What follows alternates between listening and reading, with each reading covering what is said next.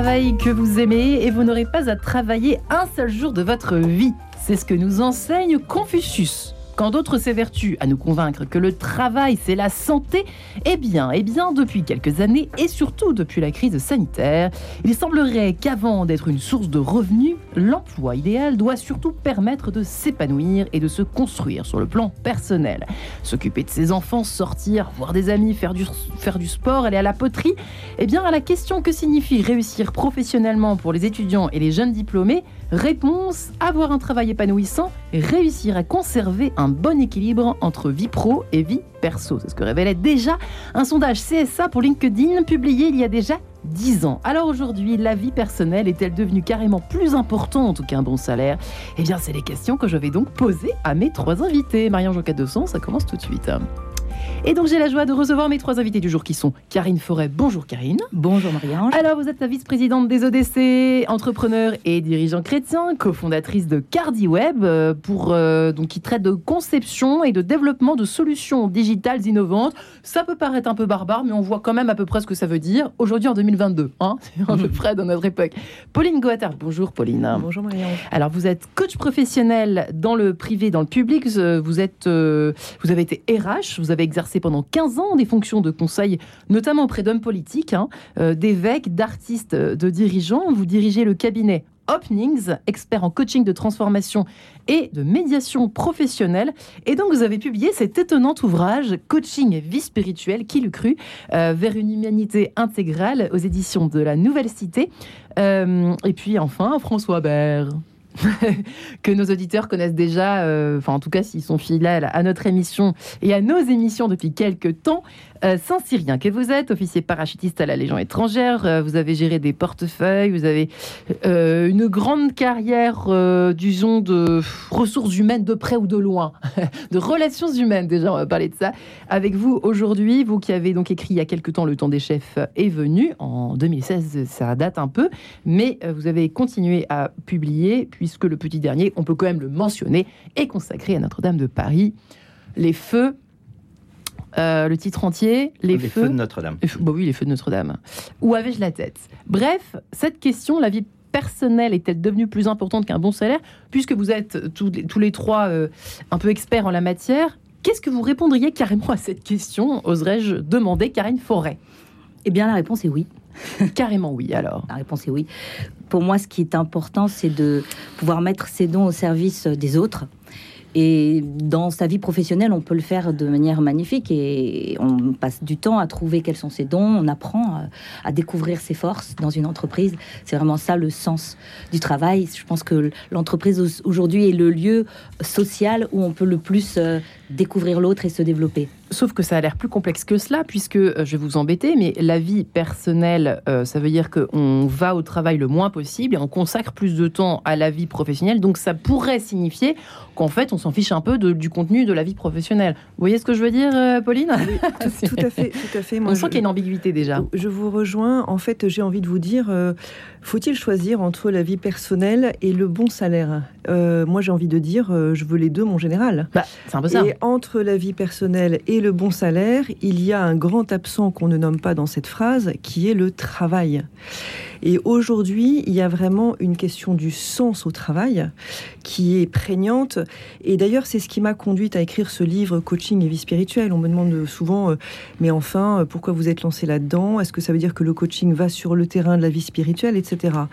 Ce qui m'a conduit à écrire ce livre, c'est que finalement, depuis des années euh, où j'accompagne en coaching, je me suis rendu compte à quel point les personnes qui viennent avec des problématiques proprement professionnelles, donc extrêmement concrètes, de monter en compétences managériales, de gouvernance, de questions financières, etc., eh bien finalement émergent sur le tapis des questions profondément existentielles et qui font partie de la vie personnelle. Euh, qui suis-je? Quels sont mes talents? Suis-je reconnu? Euh, Comment je peux équilibrer ma vie? Euh, Est-ce que je me déploie? Et finalement, moi j'ai envie de vous dire à cette question, j'ai envie de répondre, eh bien, en quoi le travail peut-il devenir à la fois suffisamment rémunérateur pour bien vivre? Et aujourd'hui, c'est une vraie question quand hmm. même. c'est pas, c'est pas, voilà, c'est la question qui concerne des personnes qui sont en état de survie survie dans notre propre pays. Euh, mais en plus, deuxièmement, euh, comment je peux avoir ma vie personnelle intégrée dans mon travail? C'est vraiment la recherche de personnes aujourd'hui. C'est-à-dire, en fait, est-ce qu'on dit que la vie personnelle, c'est tout ce qui n'est pas le travail? Moi, ça n'est pas mon acception. Hmm. La vie personnelle, c'est tout dont fait partie le travail.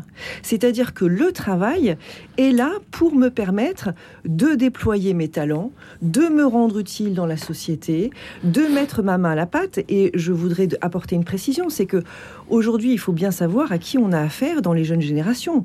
La génération Z qui arrive sur le terrain, enfin peut-être que j'anticipe un petit peu, mais la génération Z euh, qui arrive sur le terrain, on pourra en reparler, je pourrais y revenir dessus. Complexe, hein, cette petite génération. A des, hein. des besoins. Oui, mais ce que je trouve très intéressant, je suis tout à fait d'accord avec vous, mais ce que je trouve très intéressant, c'est dans quelle mesure les entreprises et leurs dirigeants sont capables d'être à l'écoute des fonctionnements de cette génération, non pas pour la discréditer ou dire c'était mieux avant, mais pour se dire qu'a-t-elle à nous enseigner sur cette période que nous sommes en train de vivre et qui est en train d'accoucher d'elle-même. On est dans une transition incroyable en ce moment.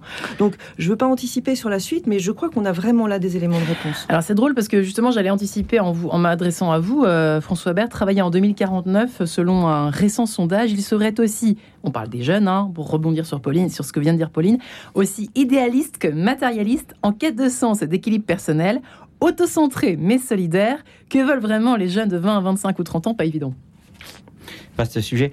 Euh, je, suis, très en résonance avec ce qui a été dit avant, euh, mais euh, pour répondre à votre question, moi j'ai envie de poser la question suivante. Vie personnelle, oui, mais vie de quoi? Vie de quoi? Ouais, Si c'est avoir du temps pour, pour vivre dans le néant, si c'est pour Instagrammer la vie, ça ne durera pas longtemps. Et donc par rapport à ce que vous dites en 2049, tout le sujet est là pour moi. C'est-à-dire qu'il y a un peu, on peut raisonner en trois temps, et, mais après, voilà, on le déroulera plus tard. toujours trois temps avec François Oui, toujours. C'est ça, la cadence. le cadencement, le, le, constat, les leviers personnels, les leviers collectifs. Le, dans, dans le constat, ce qu'a eu de bon le confinement, c'est de faire découvrir davantage peut-être aux gens que le travail était une partie de la vie et pas l'inverse. Et, et, que, et que obligé de rester chez soi, on était obligé de se poser, c'est pour ça ce que dit Pauline est très juste, de, se poser des questions sur nos finalités, sur ce qu'on voulait dans la vie, etc., plutôt que d'être pris dans une espèce de métro boulot dodo euh, course permanente. Hein. J'anticipe aussi un, ce qui est pour moi des leviers personnels, mais autant le dire maintenant. Je fais beaucoup travailler les, les, gens et les jeunes en particulier sur le rapport à la solitude. C'est une question que systématiquement je pose quand j'accompagne des patrons, que ce soit des commissaires de police, des dirigeants d'entreprise ou des jeunes en devenir. je leur pose la question quel rapport avez-vous avec la solitude? Vous ne pourrez pas être acteur de votre vie si vous n'êtes pas capable d'être seul. Ah bon? Ben oui, parce que sinon vous êtes ballotté. Et vous avez beaucoup de jeunes, par exemple, qui vont vous dire Je ne peux pas être seul. J'ai toujours besoin de quelqu'un. Sans solitude, la solitude est un creusement. La solitude est une manière de pousser les murs intérieurs pour être capable d'accueillir quelque chose. Et on peut dire que sans même prononcer le mot vie spirituelle, on peut, on peut l'amener de manière opérationnelle un chef qui veut décider, mais quelqu'un qui veut décider pour lui, ne peut rien s'il n'est pas capable de descendre dans sa solitude pour trier, pour écouter, pour voir ce qu'il veut et pour le faire dans la durée.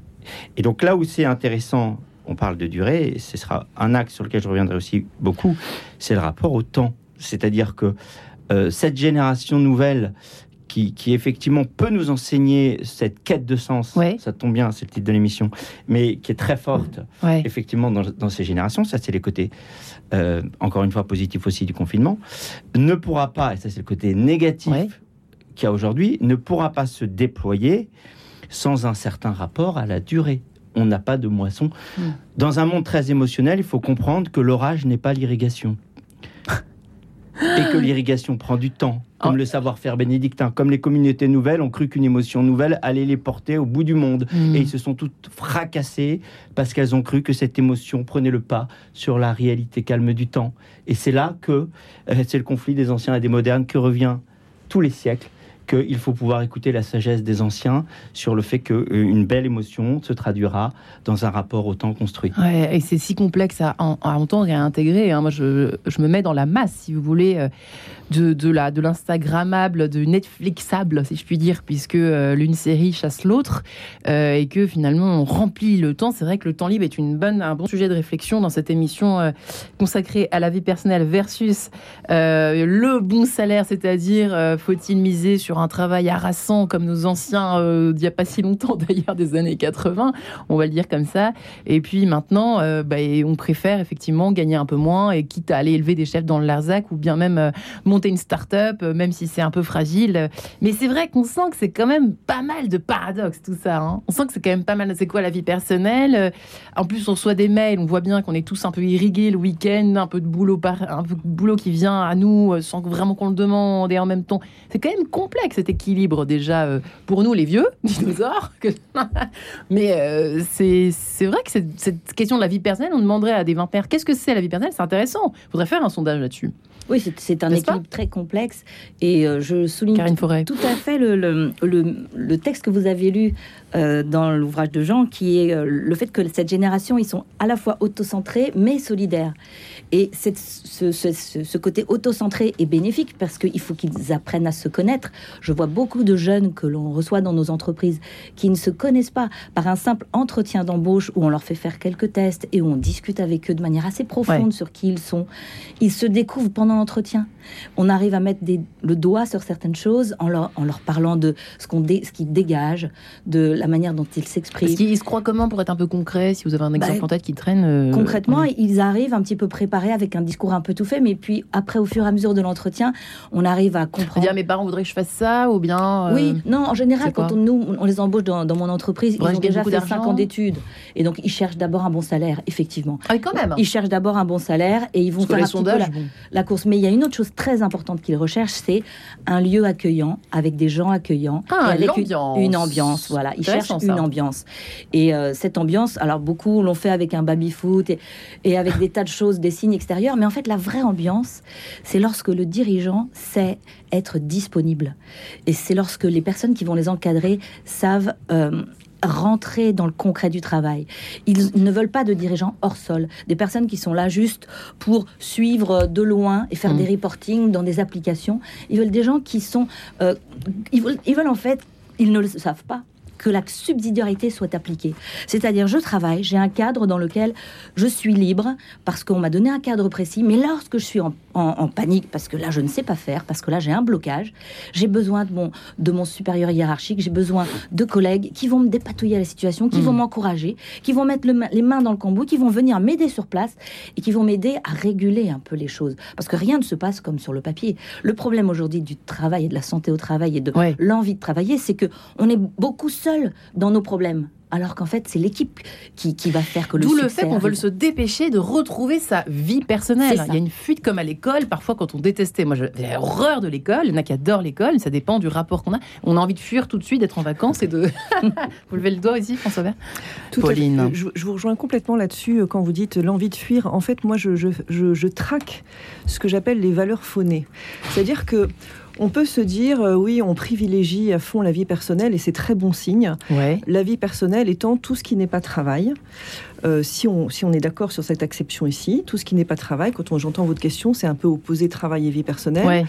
Et tout ce qui me tient à cœur, les loisirs, la vie de famille, euh, les voyages, les engagements sociaux ou bénévoles, etc. Absolument. ce, qui, ce qui est un peu, en fait, pernicieux dans l'histoire, c'est que, est-ce que c'est vraiment valoriser la vie personnelle comme quelque chose d'épanouissement Ou en, fait, est-ce que c'est pas une démission par rapport à une vie de travail qui aujourd'hui n'est plus épanouissante, ne correspond plus à mes besoins profonds, perd son sens. Et là, on se retrouve dans le burn-out. Vous savez qu'il n'y a pas que le burn-out, il y a le burn-out qui fait que... Dire? Qui fait que en fait l'activité professionnelle n'a plus de sens. Ce que je fais, les tâches que je fais n'ont plus de sens.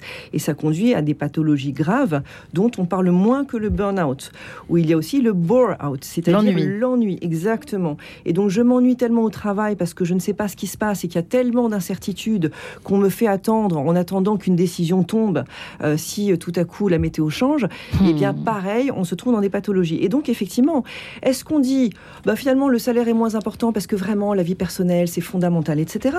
Ou est-ce qu'en fait, c'est je dis ça parce que finalement, j'ai démissionné. On parle de la grande démission par rapport au travail. Et moi, ce que je trouve très intéressant dans l'histoire, c'est que nous sommes à un rendez-vous qui est très important. Et ici, je, je trouve ça très. Ça parle de soi, je trouve ça très éloquent. On a François qui nous parle des dirigeants et on a Karine qui nous parle des jeunes. Et entre les deux, moi, je pense qu'en ce moment, euh, on est en train de vivre un grand rendez-vous qui est fondamental, justement, pour ce sens du travail à retrouver. Euh, d'un côté, on a ces jeunes, la génération Z, j'en parlais tout à l'heure, euh, elle a en fait trois caractéristiques très fortes. La première, commune à la génération Y, c'est la recherche du sens. Ok, donc mm.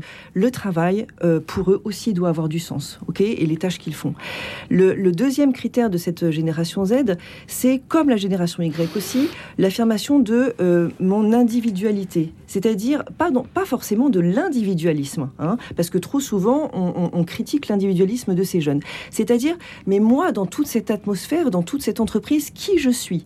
Qu'est-ce que je peux apporter? Hmm. Est-ce que je suis Se rendre utile, en quelque sorte. Est-ce que je suis écouté Est-ce que hmm. dans cette intelligence collective, mot très à la mode et qui a sa véritable valeur, est-ce que pour autant, c'est pas au détriment de mon caractère unique, inaliénable, qui peut être force de créativité?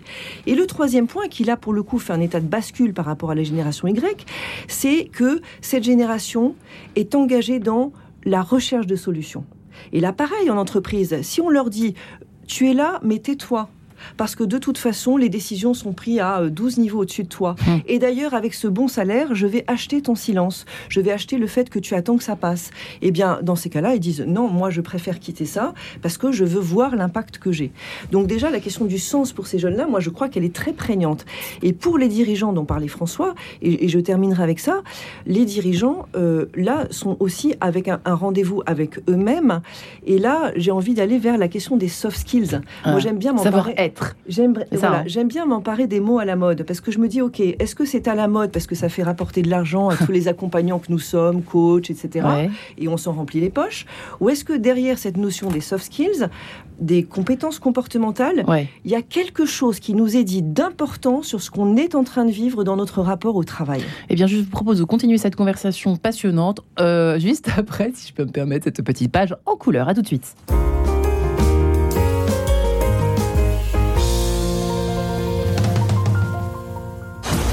La persécution des chrétiens reste plus que jamais d'actualité en 2022.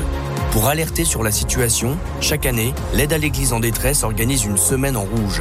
Ne restons pas insensibles aux martyrs de nos frères. Éveillons nos consciences et sortons de notre indifférence.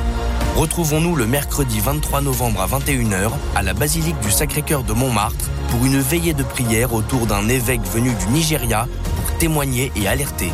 Ne fermons plus les yeux sur la persécution des chrétiens.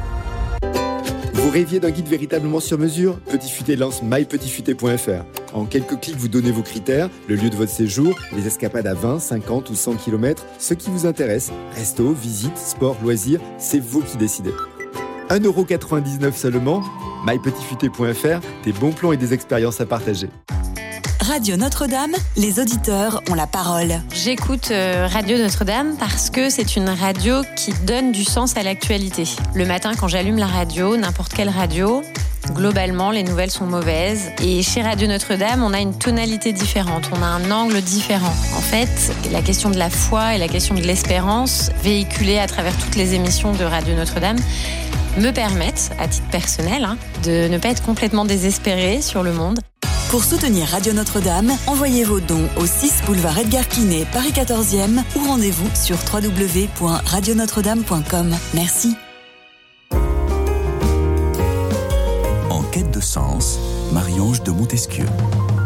Et nous parlons de la vie personnelle et de la vie professionnelle ce matin. La vie perso est-elle devenue plus importante qu'un bon salaire, cela dit, la question est précisément celle-ci. Karine Forêt est ici présente pour en parler, vice-présidente des EDC, les entrepreneurs et dirigeants chrétiens, cofondatrice qu'elle est de CardiWeb, conception et développement de solutions digitales innovantes. Pauline Goater est également là, coach professionnel qui a passé 15 ans dans, les, euh, enfin dans le conseil pardon, euh, d'hommes politiques, d'évêques, d'artistes, de dirigeants, etc., qui est maintenant euh, la directrice du cabinet Opnix, expert en coaching de transformation et médiation professionnel qui avait publié donc Coaching et vie spirituelle vers une humanité intégrale, tout ce qu'on aime, tout ce qu'on veut, tout ce qu'on tout rêve de vivre évidemment au quotidien aux éditions Nouvelle Cité. Et puis François Bert, Saint-Cyrien, officier euh, parachutiste à la Légion étrangère, qui a créé Edelweiss RH en 2011, si je ne me trompe pas.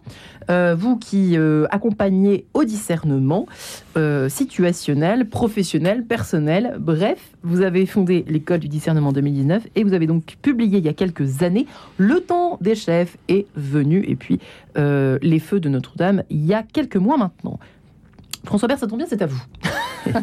Autour de cette effectivement mutation un peu étrange, on sent qu'il y a la génération Z euh, qui lutte un petit peu contre les murailles euh, édifiées par nos anciens des années 70-80 où le patron était en haut de sa tour, il dirigeait, on exécutait. Oui, le... Et la vie personnelle en prend un coup évidemment, puisque enfin la vie ce, ce combat entre vie perso et vie pro, on sent qu'il est en train de, de frétiller sur ses bases. en fait, ce qui frétille, c'est et, les questionnements, le frémir, les, questionnements individuels et effectivement le rôle des chefs. Le, sur le constat, on l'a dit, hein, mais pour revenir de manière très simple, il y a une quête de sens. Mais il y a pour moi un peu, euh, on parlait de génération Z, un côté grignotage éternel. Hein, euh, donc, euh, ça veut dire quoi grignotage éternel? bah, C'est que des, que des petits fours, quoi. Si on veut faire un plat, il faut du temps. Hein. Un bon bœuf bourguignon, il faut, faut, passer du temps dessus. Voilà, donc on peut pas faire du snack tout le temps. Et donc, et donc si on veut être nourri, il faut passer sur quelque chose de durable. Sur la réflexion individuelle, toute ma démarche hein, sur la méthode que j'ai créée, c'est de comprendre que la recherche de sens n'est pas tant dans la finalité que dans la modalité. Ce que j'ai appelé, moi, le syndrome du vous qui adorez le cheval. Ouais. Euh, du hara euh, Du hara de cheval. Euh, c'est pas parce qu'on est passionné de cheval qu'il faut être manager de hara. Hein. Parce qu'en fait, on gère les stocks de foin et on voit pas un cheval de sa journée. Ouais.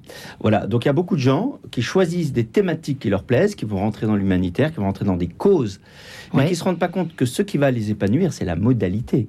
Si on a un vrai talent pour être chef, on fera peut-être plus de bien en étant manager chez McDo qu'en étant dans une grande œuvre à faire quelque chose qui ne correspond pas. Vous voyez? Et donc, toute ma démarche d'accompagnement euh, que, j'ai créée depuis 11 ans maintenant, d'orientation, c'est de faire toujours partir de ce que j'appelle le moteur de personnalité, aller sur le moteur inné de personnalité, pour que les gens soient d'abord dans leur talent premier. Et le plus grand levier pour moi de fécondité et de motivation, c'est d'être dans l'axe premier de son talent. On pourra y revenir, hein, ce que j'avais pu évoquer ici. On est tous prêtres, prophètes et rois, mais il y a bien des prêtres, des prophètes et des rois. C'est des finalités différentes. Il y a des experts du lien, il y a des experts du contenu et il y a des experts de la décision. Et, et, ça fait la transition précisément sur le rôle des chefs. C'est-à-dire que pour moi, c'était le but du, livre que j'écris avec une consonance politique, mais à destination aussi de l'entreprise, c'est que on a bien souvent, ce qui fait le malheur des gens, c'est un problème de casting. Pourquoi on a, on, a, on a rejeté longtemps le mot chef? Parce qu'il a été incarné par des petits chefs, qui étaient des premiers de la classe, des planificateurs, voyez C'est le monde d'avant que j'évoquais Le monde d'avant, le monde industriel a été pris en grande partie par des premiers de la classe planificateurs pour qui manager, c'était faire des tableaux Excel et mettre des gens dedans. Hmm. Et à l'opposé, aujourd'hui, on a fait la bascule opposée. C'est-à-dire qu'on a mis plutôt des prêtres, c'est-à-dire des experts du lien. On a été sur du développement Dans le personnel. Soft skills, voilà. Mais c'est insuffisant. C'est-à-dire que un chef naturel, son métier, c'est pas le mélange des deux. Pour provoquer, je m'amuse à dire que mettre du lien après de la planification rigide, j'appelle ça du massage de crampes. Ça n'a jamais résolu une crampe de la masser. Hein. Hmm. Mettre une planification. Ça soulage pendant, pour finir, quoi. Une planification de nazi en entreprise avec des tables de ping-pong à côté, ça résout pas le problème. Hmm. Qu'est-ce qu'il faut Qu'est-ce qui fait qu'on avance le matin? C'est qu'on a un chef qui décide. C'est qu'on a un chef qui, jour après jour, donne du sens à hauteur d'homme à portée de main. Hmm. Le boulot de chef, c'est ça. C'est-à-dire, c'est pour ça que sa qualité clé, avant de développer les gens pour eux-mêmes, même si bien sûr ça en fait partie. Sa qualité clé, c'est de donner du sens à hauteur d'homme à portée de main, c'est-à-dire de discerner les étapes, de donner de l'objectif vivant, de passer son temps. Vous voyez, parce qu'il y a plein de chefs gentils qui se laissent dépasser par les plus, les plus violents ou les plus manipulateurs. Le chef doit inspirer, le chef doit décider, orienter, mais en même temps, le chef doit être un serviteur. Karine Forêt Oui, un, serviteur, c'est-à-dire qu'il est là pour faire s'éclater son équipe, pour faire qu'elle se dépasse, qu'elle trouve leur, leur, bonne utilisation. Parce que euh, on a l'impression qu'il y a... Oui, pardon, François, mais, pour rejoindre notre sujet, effectivement. Bien évidemment, euh, mais en fait, ce pourquoi cette soif de vie personnelle tout à coup euh, Si vous voulez, ce qui est certain pour moi, je le mesure. Je, rentre là d'une journée à, l'IAE de Lyon où j'ai eu trois confs d'affilée avec plus de 100 jeunes à chaque fois. Ah, c'est pour ça vous, vous n'imaginez pas à, à, quel point vous faites lever les gens quand vous leur donnez ça. C'est-à-dire qu'en fait, euh, le, la relation est la queue de comète de la mission, pas l'inverse. C'est-à-dire que c'est parce qu'un chef fait son boulot et à sa place donne du sens et sait décider que la relation pourra naître et Dieu sait qu'elle est importante après. Mais quelqu'un qui veut d'abord être dans l'interaction, mais qui n'est pas là et qui voit pas des, des, des, tournants clés qui se font, qui n'est pas là pour décider, qui n'est pas là pour tempérer parfois. Vous savez, euh, ce que j'ai vu, rappelez-vous, euh, on avait une émission ici sur l'entreprise libérée. Je me suis fait agresser par le bonhomme qui, qui défendait l'entreprise libérée. Et, et, parce que précisément, on disait ça à l'époque, hein, euh, la liberté sans, une, sans discernement, c'est un renard libre dans un poulailler libre. Et quand vous avez des gens qui sont toxiques, il y en a hélas, et il faut bien quelqu'un capable de les pondérer. Voilà. Et donc, non mais oui, pour revenir à la question, oui. pour moi, euh, c'est là que j'insiste, si vous voulez, ne pas fabriquer des machines à Louis XVI. Louis XVI avait le, avait le souci de son peuple. Le problème, c'est qu'il a loupé des coches qui, sont, qui ont été très chères payées derrière. Ouais, Pauline. Ce qui me semble important dans ce que vient de dire François, c'est que finalement, euh, j'aime bien cette phrase de Einstein. Je me mets à son école parce qu'il compense mes lacunes, Einstein. Et il dit. bah dis donc, vous n'avez pas beaucoup de lacunes alors. Il dit, j'en ai beaucoup justement, c'est pour ça que j'ai besoin d'Einstein pour venir à mon, à mon secours. Il dit le génie euh, consiste à tenir ensemble les contraires un peu plus longtemps. On est tout le temps dans des dichotomies. On est tout le temps dans euh, soit euh, il faut faire corps et c'est l'intelligence collective, soit euh, c'est l'affirmation des individualités. Et dans ces cas-là, nos petits jeunes, ils sont gentils, mais ils pensent qu'à eux et ils voient pas la contrainte de l'entreprise. C'est ce que j'allais répondre à François Bert tout à l'heure, en fait. Voilà, D'où l'obsession de la vie personnelle, en fait. C'est moi, j'ai besoin d'aller à la piscine, j'ai besoin d'aller au ciné, j'ai besoin. Justement, il me semble qu'un dirigeant, et ça s'appelle les paradoxes chez Carl Gustav Jung, un dirigeant est celui qui, est capable de tenir ensemble, de soutenir les tensions.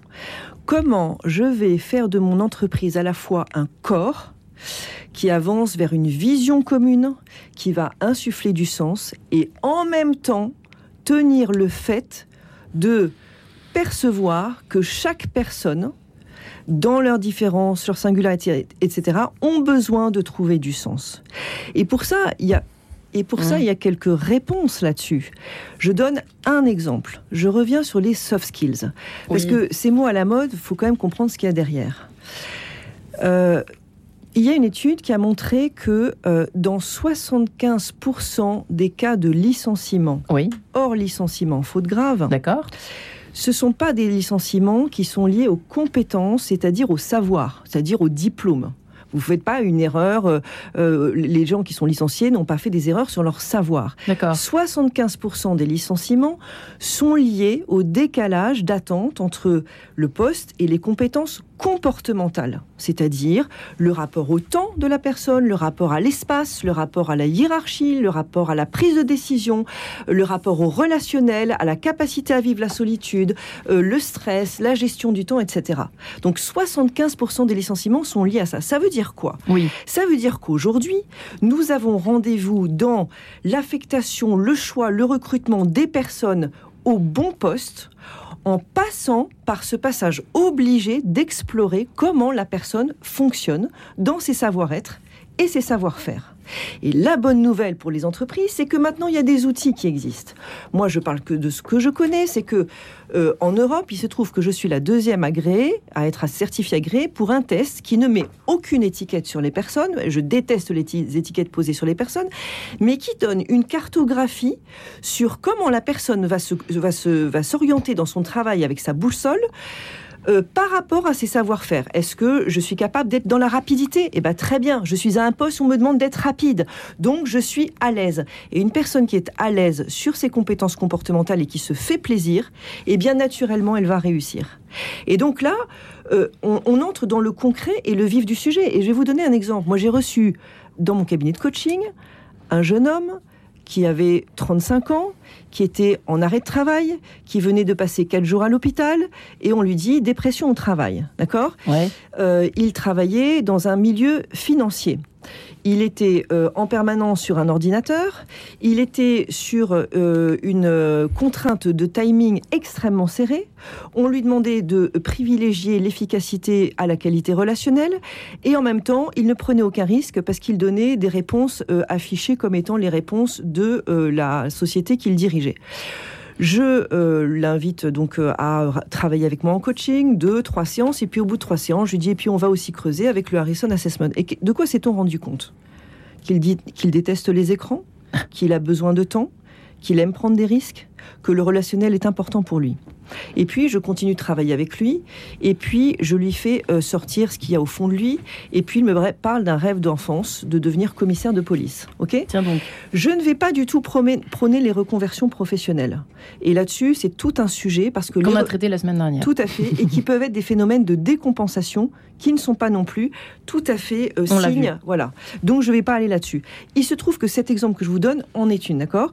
Et en fait, il a fait une reconversion professionnelle pour trouver un poste qui correspond correspond vraiment à ses soft skills, c'est-à-dire là où il est confortable pour pouvoir déployer sa performance et donc avoir aussi le salaire qui va avec, la euh, reconnaissance qui va avec, etc. Il s'agit de ce que je disais tout à l'heure, un rendez-vous entre les organisations et les dirigeants et les personnes qui veulent travailler. C'est un rendez-vous qui est en train d'être pris aujourd'hui, je pense. Oui, euh, euh, Karine, effectivement. Oui, je pense qu'on a besoin d'humaniser l'entreprise, c'est-à-dire de vraiment se dire, nous les dirigeants, que d'abord on a un humain en face de nous. Et moi j'ai pas mal d'exemples de jeunes qui arrivent, comme je le disais tout à l'heure, ne se connaissant pas bien et qui, dont, dont les soft skills sont inconnus de lui où euh, il pense qu'il est plutôt timide, et en fait il va se révéler parce que simplement le travail va l'aider à, acquérir la connaissance de qui il est. Et donc le travail, c'est quand même le lieu où on peut se développer et se découvrir. C'est pour ça que le leader doit bien sûr donner une direction, mais doit toujours le faire en s'assurant qu'il met, comme le disait Pauline, euh, les bonnes personnes, non pas à contre-emploi, mais dans le bon emploi. Moi, j'ai quand même une question pour vous trois. François, euh, je pense que vous avez comme d'habitude des tas de choses à dire, mais euh, euh puisqu'on nous, nous, parlons de, vie personnelle et de vie professionnelle, quand admettons que les jeunes cherchent plus de sens à ce qu'ils font, etc., euh, moi, en principe, moi, je me souviens quand j'ai commencé, je, le dis euh, régulièrement dans cette émission consacrée à toutes ces questions du, travail, euh, quand nous étions jeunes stagiaires, nous pouvions aligner des heures et des heures de travail, même, enfin, c'était même la joie un petit peu de se former, de découvrir un, monde bah, qui nous plaît, quand, on a la chance de faire un travail qu'on aime, quitte à sortir le soir à minuit au départ, etc. Aujourd'hui, ce, même, cette même situation semble ne plus pouvoir exister du tout. Donc c'est, on a l'impression que, ok, on s'investit, ok, on cherche du sens, mais on a l'impression qu'on met pas les moyens, enfin, que les jeunes sont peut-être pas prêts à mettre tous les moyens de temps, d'énergie, etc., pour euh, se former, le, prendre le temps, comme vous le disiez François tout à l'heure. Je ne sais pas, est-ce que c'est une impression que j'ai ou est-ce que c'est un peu vrai? C'est réel et, ça, euh, j'ai dire, on est obligé de faire avec parce que c'est la réalité. Hein. Euh, l'image qui me vient, c'est comme le lettre, la lettre et le SMS. La lettre obligée à prendre du temps, à attendre, à recevoir, à lire, à méditer, à revenir. Voilà, la réalité de la vie faisait qu'on était obligé d'entrer dans un certain temps. Là où le SMS, c'est de l'immédiat. Et d'ailleurs, ce qui est pire, c'est WhatsApp. On voit à quelle heure vous avez lu, donc on vous met la pression si vous n'avez pas répondu. Donc il y a une réalité qui est là. Et tout le sujet pour moi, c'est effectivement de démultiplier les leviers. Bien d'accord avec ce qui est dit sur le talent, euh, bien d'accord dans... Pareil, on n'a pas le temps là, j'aimerais insister sur les deux autres points. Tout le but de ma méthode, pour compléter euh, ce qu'a pu dire notamment euh, Pauline là-dessus, c'est que moi, je, je vois la personnalité par rapport à ce qu'elle produit à la fin est-ce que c'est un producteur de liens, d'expertise ou de décision Vous voyez? Et il y a des gens qui sont victimes de leur diplôme. Il y a des gens qui ont fait des super belles études, mais qui sont des acteurs de liens. Donc, si on les utilise sur cette compétence, on les met à contre-emploi. Vous voyez? Une mère Teresa, euh, un, médecin mère Teresa, si vous le mettez à l'Institut Pasteur, il va dépérir. Il vaut mieux le mettre dans un endroit, vous voyez, un endroit. Là, on est dans le soft skill, comme on disait, le savoir, les bah, compétences de, Ce que j'appelle moi le moteur de personnalité. Prêtre, prophète, roi, et on produit tous à la fin quelque chose de prioritaire. Mm. Euh, voilà. Après, sur les leviers, par rapport à ce qu'on dit de cet état de fait, moi j'en vois deux. Première chose qui marche pas mal pour moi, c'est ce que j'appelle créer des espaces de règne. Vous voyez, la conséquence d'un monde très industrialisé, c'est qu'on met des gens dans des cases et on leur demande de cracher du résultat. je vous dis, il y a d'un côté ça, de l'autre côté, le développement personnel qui a comme limite qu'il y a un résultat pour l'entreprise. Donc, vouloir développer les gens sans rapport à la finalité de l'entreprise, ça, c'est limite aussi. Mm. Donc, comment on fait? Moi, c'est une anecdote. Quand j'étais officier, je me suis retrouvé un jour devant un, soldat euh, dans un camp à Mourmelon, euh, un camp un camp blafard là, et j'arrive et le matin, son, le soldat me présente un truc qui ressemble, comme dirait mon cousin, à rien en moins bien, c'est-à-dire à pas grand-chose. Et il y avait trois sacs à terre qui se couraient derrière, la mitrailleuse qui n'était pas dans l'axe, etc. J'avais deux options traditionnelles. J'ai l'option de l'inspecteur qui dit T'as vu ce que t'as fait, c'est nul, etc., qui vient contrôler, qui inhibe. Et il y a l'excès du gentil qui dit Ah mon chéri, comment ça va? Tu te sens bien, etc. Je vais être gentil, donc il va faire pour moi. Bien souvent, ça marche pas, ça. On peut rester gentil de plus en plus avec des gens qui bougeront jamais. Mm. Tout l'enjeu était de lui dire comment je l'enclenche? Et la phrase qui m'est venue à l'époque, hein. c'était ça. C'était explique-moi ton dispositif. Explique-moi ton dispositif, c'est devenu un mot-clé dans beaucoup d'entreprises que j'accompagne. Explique-moi ton dispositif, ça veut dire quoi? Un, j'amène la personne à regarder par lui-même ce qui va ou pas. Deux, et c'est le plus important, je la hisse au niveau où elle devrait être. C'est-à-dire que mon regard l'ennoblit et lui dit Je ne doute pas une seule seconde que tu ne sois capable. Toi-même, tu doutais de toi. Le regard que je pose sur toi là te montre que je te prends comme un professionnel et que je ne doute pas que tu sois capable. Mais je réveille en toi un- la capacité à. Mm. Et trois, je crée mon lien de chef. C'est-à-dire, je dis Donne-moi mon dû. Je t'ai donné une parcelle. Et c'est quoi de, de concret de maman du Ça veut dire quoi? Ça veut dire- Parce que là, il a fait une erreur. ton donc, euh, dispositif concrètement. En général, ça se fait comment en entreprise C'est on, on dit à quelqu'un les effets qu'on veut obtenir plutôt que la liste de tout ce qu'il faut faire. Ça, ça Mhm. le traduit, oh, ça le transforme en exécutant. On lui dit voilà ce que j'aimerais à la fin. Et comment tu vas t'y prendre? Pour prendre un autre exemple, c'est la différence entre prendre un potager et de dire je te donne cette parcelle, voilà ce qu'il faut que tu me rendes à la fin, explique-moi comment tu vas t'y prendre, plutôt que de te dire je te donne ma rangée dans mon potager et je vais venir faire des relevés réguliers. Dans le Mm. deuxième cas, j'inhibe, j'infantilise et je, et je mets quelqu'un Et là, qui tu penses au foot euh, qui t'attend à 18h, forcément, parce Voilà, que c'est affreux. exactement. C'est enfermant. Tandis que quand je lui dis, c'est ta parcelle. Par contre, vous voyez, l'erreur du développeur personnel, c'est juste fais-toi plaisir. Ouais. Moi, c'est, voilà, tu travailles pour un collectif. Quelle est la part que tu vas nous donner? Explique-moi comment tu vas t'y prendre. Et puis moi, je vais accompagner ça. Je, régulièrement, je vais dire, OK, d'après toi, ce que tu as tout pris en compte, est-ce qui pourrait pas? Voilà. Karen Mais Forêt, on ça pourrait marcher, ça. Oui, François vient d'expliquer ce qu'est la, ce ça peut marcher, Pour la ce qu'est la, génération la- Z. la subsidiarité. Ils sont très en demande de ça. C'est ce que vous venez d'expliquer, c'est-à-dire que on a on a donné un sens global avec un cadre et dans ce cadre, je vais contribuer. Dans la globalité de la finalité de l'entreprise, je contribue sur mon précaré, sur mes rangées, à faire quelque chose de beau et qui va être une petite parcelle de, du tout. Mais il peut arriver tous les jours des problèmes. Les carottes ne poussent pas. Ouais, Et malgré, malgré tous, tous les efforts que je peux ça arrive, ça. Oui, ça nous arrive les tous. carottes ne poussent Bon. pas. Et à ce moment-là, Mm. eh bien, la subsidiarité, finalement, c'est la délégation inversée. C'est-à-dire Le chef va être appelé au moment où l'équipe a besoin. Mm. C'est-à-dire qu'en fait, Ah bon c'est l'équipe qui pas délègue au chef Ouais. la question. Je te délègue de me répondre. Parce que là, les carottes ne poussent pas. Ça veut dire le qu'il y a une chef confiance. Ça veut Et dire qu'il y a une confiance, ça. exactement. Et ça, c'est le- le- la chose dont on a le plus besoin, c'est de se faire confiance. La confiance, bah, pour nous, pour moi qui suis chrétienne, c'est la foi. Et elle est rare dans la boîte. Elle est rare dans les entreprises. Eh bien, justement, le rôle du dirigeant, c'est de la susciter. C'est de... Et on se fait confiance quand on a réussi à arriver à un moment où le, le salarié était empêtré dans une situation difficile et on est arrivé pour l'aider. Chère Pauline, votre tour après Julie Zenati et Samira Abrahima. Je dis M et à tout de suite. Radio Notre-Dame. Pour le dehors, le dedans, pour l'après, pour l'avant. Je dis M. J'ai les méninges nomades. J'ai le miroir maussade. Tantôt mobile, tantôt tranquille. Je moissonne sans bousculade. Je dis M et je sème sur ma planète.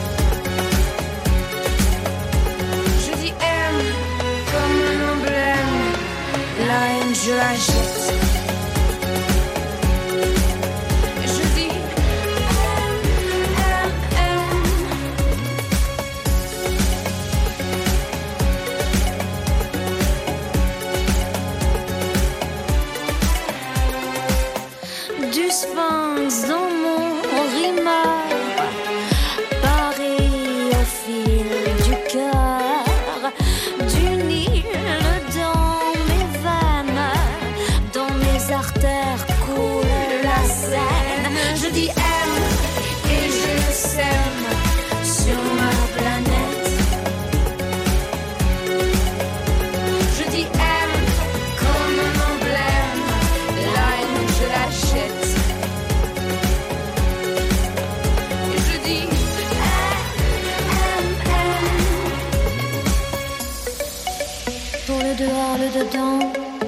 pour l'avant.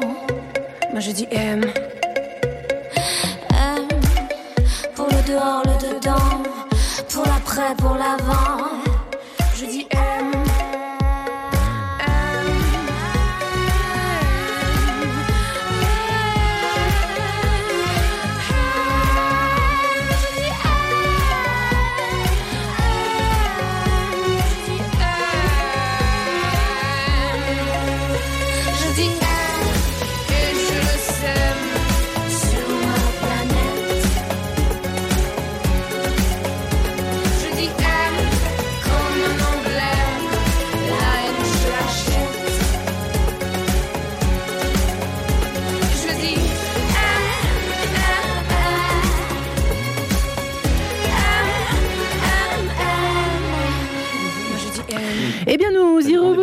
À ce sujet de la vie personnelle est-elle devenue plus importante qu'un bon salaire? Eh bien, il en pleut, il en pleut des sondages contradictoires parce que c'est complexe. Et oui, cette question que nous tentons de détricoter ce matin avec nos trois invités. Karine Forêt, vice-présidente des EDC, entrepreneur et dirigeant chrétien, qui a cofondé CardiWeb pour la conception et le développement de solutions digitales innovantes. Pauline Guater est également avec nous, coach professionnel qui euh, a exercé pendant 15 ans dans le conseil auprès euh, d'hommes politiques, d'artistes et de dirigeants, qui dirige actuellement le cabinet Openings, expert en coaching de transformation et en médiation professionnelle, qui a donc écrit Coaching et vie spirituelle vers une humanité intégrale aux éditions de la Nouvelle Cité. Et puis euh, François Bersin Syrien, euh, officier parachutiste. Pourquoi est-ce qu'on dit pas ancien officier? Parce qu'on est officier jusqu'à Ouais, à vie, hein, c'est ça? ancien officier. Ancien officier parachutiste à la Légion étrangère qui avait créé en 2011 Edelweiss RH qui conseillait en situation des équipes de direction, qui accompagnait des dirigeants au discernement si- situationnel. Rappelons que vous avez également créé en 2019 l'école du discernement et vous avez écrit il y a quelques années un, ouvrage qui n'a pas pris une ride, Le temps des chefs est venu. Voilà pour la présentation. Si vous nous rejoignez, chers auditeurs et chères auditrices, dans Quête de sens, Pauline Goater, effectivement, vous souhaitiez ajouter euh, de l'eau au moulin de euh, Karine et François. Oui, de- Karine euh, parlait très justement de la confiance. Comment De la créer, confiance. Comment créer de la confiance, hein, c'est ça, Mm, Karine, en ça. entreprise? Et, et moi, je rebondissais sur votre question, euh, euh, Marie-Ange, Ouais. c'est-à-dire, en fait, je me dis, mais comment finalement toute personne pourrait euh, aller au travail le matin en se disant, je suis heureux d'aller au travail ce Oui. matin, ce matin, je prenais le métro, Ouais. et puis j'avais envie de donner, de recevoir des sourires. Bah, c'est pas si, si évident que ça, c'est pas si, si fréquent. Et en fait, euh, ce serait génial si on allait euh, au travail en étant heureux, en se disant je suis heureux d'aller à mon travail. Et en fait, euh, moi, il me semble qu'il y a un enjeu euh, qui me semble fondamental. C'est l'enjeu du langage. Et je vais m'expliquer là-dessus. Et j'aime bien faire un petit clin d'œil, bien que je fasse du coaching complètement aconfessionnel. hein. Je, ne m'affiche absolument pas euh, euh, catholique quand, quand je coach. Et donc, je reçois des personnes de toute confession religieuse, non croyantes, etc. Mais j'aime bien faire ce clin d'œil. La question du langage, pour moi, elle est importante, puisque euh, le Christ, euh, nous l'appelons le Verbe celui qui a révélé, celui qui a explicité, celui qui a mis en mots, et mis en mots pas seulement verbalement, mais aussi par son comportement. Euh, ce qui va donner du sens à une organisation. En ce moment, je suis dans une, grosse mission de coaching en organisation, dans, dans un laboratoire euh, qui est en train de, de, voilà, de vivre une belle croissance. Et euh, nous sommes en train de travailler sur la professionnalisation. Et ça, ça me paraît fondamental. Ça veut dire quoi la professionnalisation? Ça vient du mot euh, latin profémie, qui veut dire parler d'eux. Et en fait, si vous voulez, il me semble qu'aujourd'hui, ce qui est fondamental, c'est de donner à toute personne dans son travail la capacité de rendre compte de ce qu'elle fait, pourquoi elle le fait, c'est-à-dire Mhm. en vue de quoi elle le fait, et comment elle le fait. C'est ça la professionnalisation. Et bien, figurez-vous que c'est pas si évident. Et en fait, moi qui viens du milieu du conseil avant d'être venue dans le coaching, de par mon métier, je suis une experte de rien, d'accord? Hormis une experte du changement, de la transformation. Et pour cela, je dois poser beaucoup de questions à beaucoup de personnes dans beaucoup de secteurs. ouais, c'est un peu Et bien, de votre figurez-vous que pendant des années, je me suis dit, bah, je vais être complètement idiote, parce que les personnes me disaient, bah, tu vois, quoi, forcément, quoi, enfin, tu, bah, tu sais bien. Mm. Et en fait, en prenant un peu confiance, je me suis dit, bah non, je vais aller creuser les choses. Et je me suis rendu compte que les personnes avaient beaucoup de mal à rendre compte de ce qu'elles font.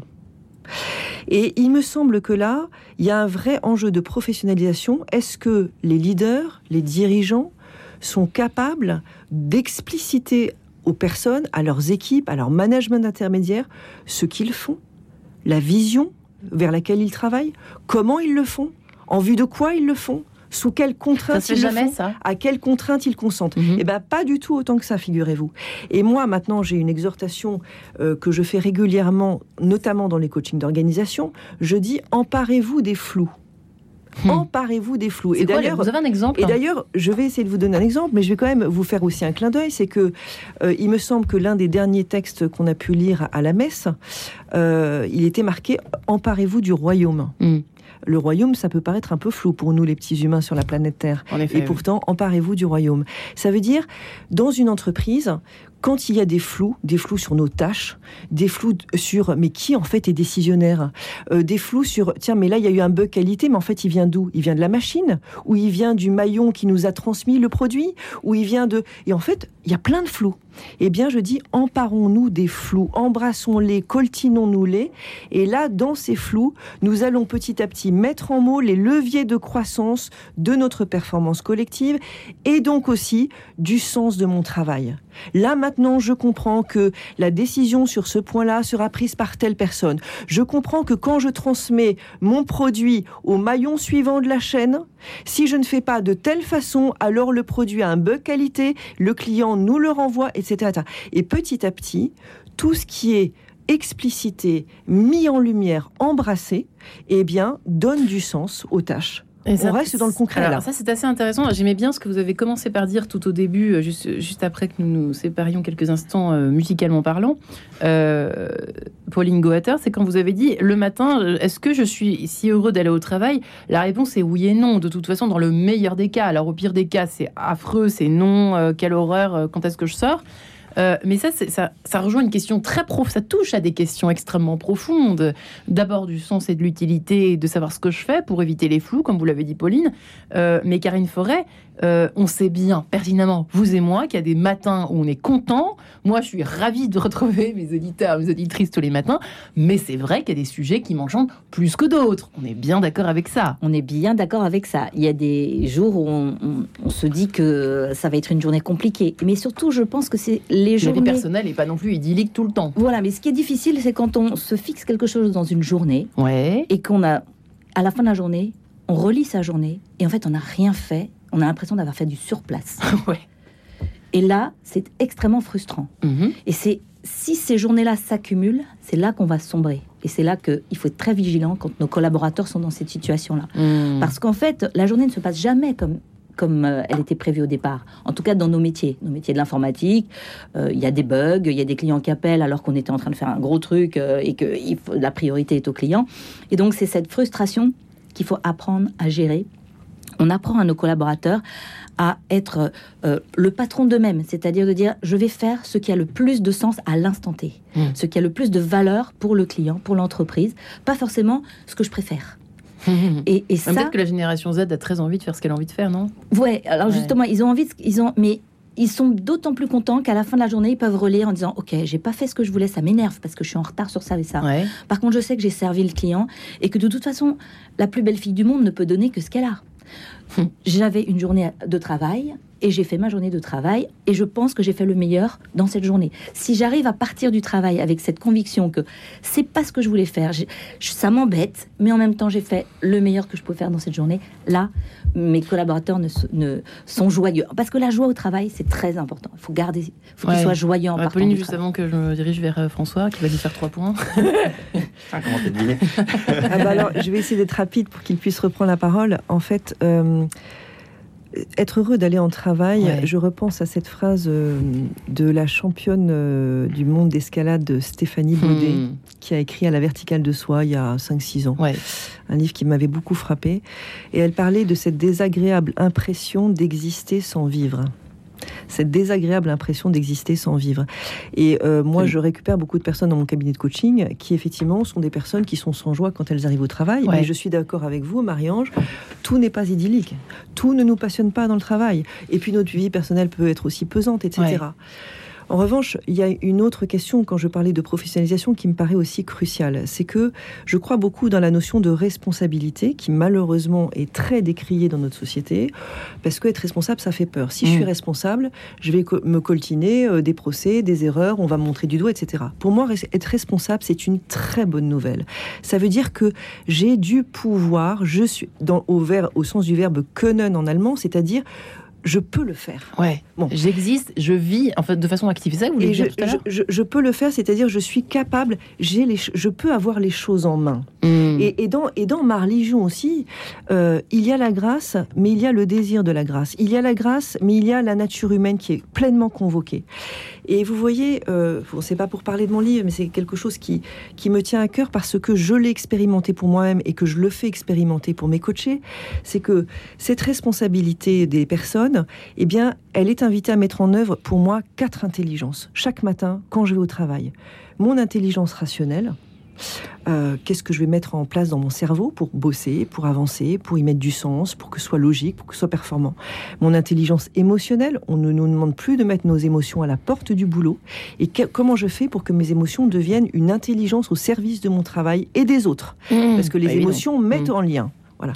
Mon intelligence corporelle. Vous imaginez bien qu'un dirigeant qui arrive totalement hirsute, pas un bonjour, et j'en connais un, euh, et qu'un autre dirigeant qui arrive, qui pose son regard, qui a le souffle, euh, comme disait tout à l'heure François très justement, dans un rythme lent qui est capable d'accueillir le jour qui vient, ça change tout. Et bien ça, c'est le corps mis au service d'une intelligence performative. Et enfin, l'intelligence spirituelle, qui là va creuser profondément et qui est existentielle, mais qui s'invite si souvent dans nos vies professionnelles. En fait, oui. En fait, oui, c'est un peu ce que vous dites dans votre livre, François. Pour terminer, effectivement. Enfin, juste, non, non, pour rebondir et terminer, mais parce que.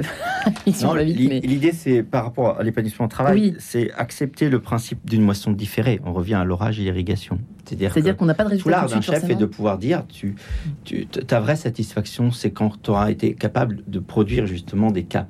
Ouais. De produire des caps. Et, et pour ça, euh, eh ben, faut accepter le principe de la jachère, faut accepter le principe de, de moments gris, et puis de voilà. Et donc, d'où l'intérêt qu'un chef donne du sens précisément dans les moments de difficulté. Il y a quelque chose que vous avez dit tout à l'heure, très juste, sur l'utilité. C'est quoi l'utilité? C'est le sentiment le plus puissant pour moi.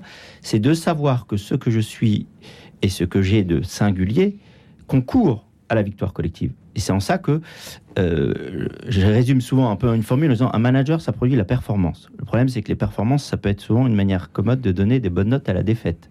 C'est-à-dire qu'on peut se fixer sur des performances apparentes alors qu'il y a des sujets plus graves ailleurs. Mm. Comme la France, si on avait mis que les critères Covid sur toute la France pendant des années, c'est un peu limitatif. Il y avait d'autres sujets, donc il faut être capable d'aller concentrer euh, l'attention sur des sujets plus importants. Un, leader produit l'engagement, ce qui est déjà beaucoup. On peut engager les gens, mais on peut les engager dans la mauvaise direction si on n'a pas de discernement, justement. Euh, je connais beaucoup de leaders, notamment dans, pendant la guerre, euh, de moustachus qui ont entraîné du monde, mais alors vraiment pas dans la bonne direction, quoi. On est bien d'accord.